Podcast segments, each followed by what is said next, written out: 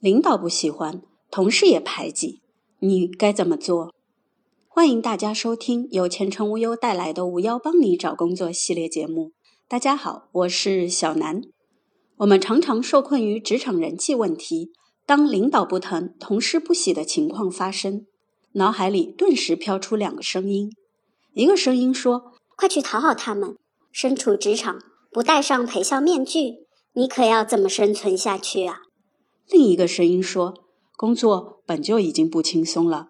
做好本职工作就可以了，走自己的路，让别人去说吧。不想去讨好同事和领导，就请专注于工作。如果你的为人偏老实又倔强，那刻意讨好他人这路戏码并不适合你，而且也许会适得其反。我们可以先观察一下身边的其他同事之间的相处模式，以及他们与领导的行为处事，再做决定。若是同事们都在拉帮结派、勾心斗角，而领导呢，也只专宠于其他的个别员工时，这明摆着是前有虎后有狼，你大可不必去趟这趟浑水。不妨先将这些人际焦虑放一边，想想如何将本职工作做到更上一层楼，专心执着于眼前的工作。而遭受到同事的排挤时，请勿怯懦，抬起胸膛，不卑不亢。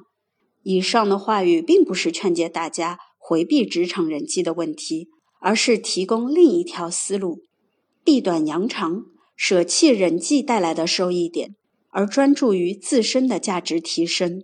为了职场路顺风顺水，必须去迎合讨好，但是这条路很困难。你的刻意讨好会被他人发现，很容易引起敌视。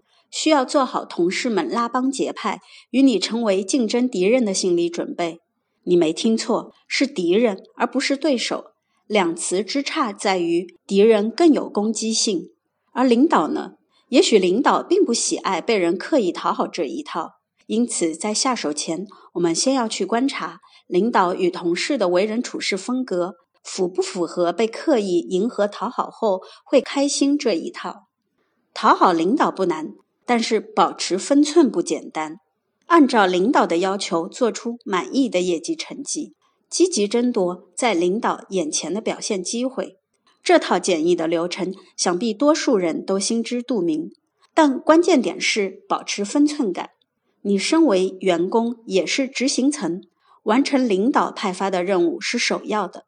如果能突出的表现的话，更能刷上好感度，博取关注度。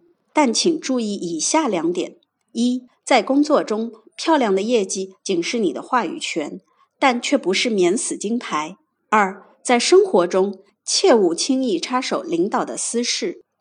被同事排挤怎么处理？先审视后应对。